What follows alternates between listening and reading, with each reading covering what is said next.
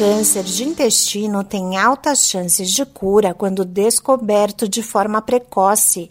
É uma doença que avança de forma lenta, mas na maioria das vezes o paciente demora a perceber os sintomas.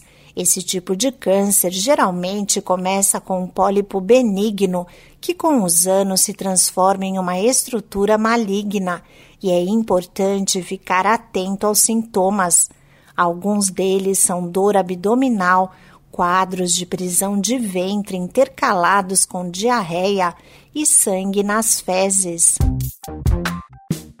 Olá, eu sou a Sig Eichmeier e no Saúde e Bem-Estar de hoje converso com a cirurgiã coloproctologista Carmen Ruth Manzioni Nadal sobre câncer de intestino. A médica esclarece que os primeiros sinais causados pelo crescimento do pólipo no intestino só são descobertos por meio de exames. Quando ele é pequeno, ele não tem sintomas. Quando ele cresce, ele pode ulcerar e sangrar, mas sangra em pequena quantidade porque ele é pequeno. E aí não se consegue ver esse sangramento porque o sangue mistura com as fezes. E aí a gente não consegue ver. Só é possível uh, saber que está sangrando nesse momento se se realizar o exame que chama sangue oculto nas fezes.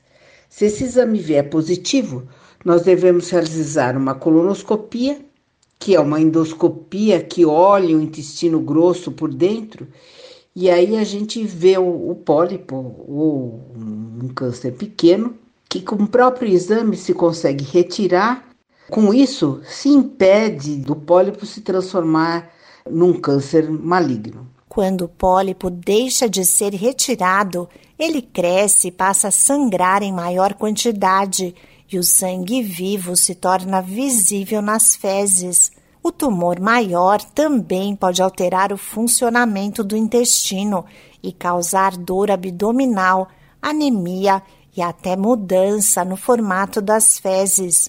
A cirurgiã coloproctologista Carmen Ruth Manzioni Nadal diz que em grande parte dos casos o câncer de intestino é consequência dos hábitos inadequados de vida. O câncer de intestino pode ter origem genética, mas na maioria dos casos ocorre devido a uma alimentação inadequada. Aquele indivíduo que come grande quantidade de carne vermelha, carne processada, os embutidos, Aqueles indivíduos têm o hábito de comer muita linguiça, salsicha, mortadela, presunto, na verdade, todos os embutidos. É aquele indivíduo que não come verdura, não come legumes, não come fruta, que são fatores que protegem a formação do câncer do intestino. A gente sabe que a obesidade, fumar e beber em excesso as bebidas alcoólicas também aumentam a chance de ter esse tipo de tumor.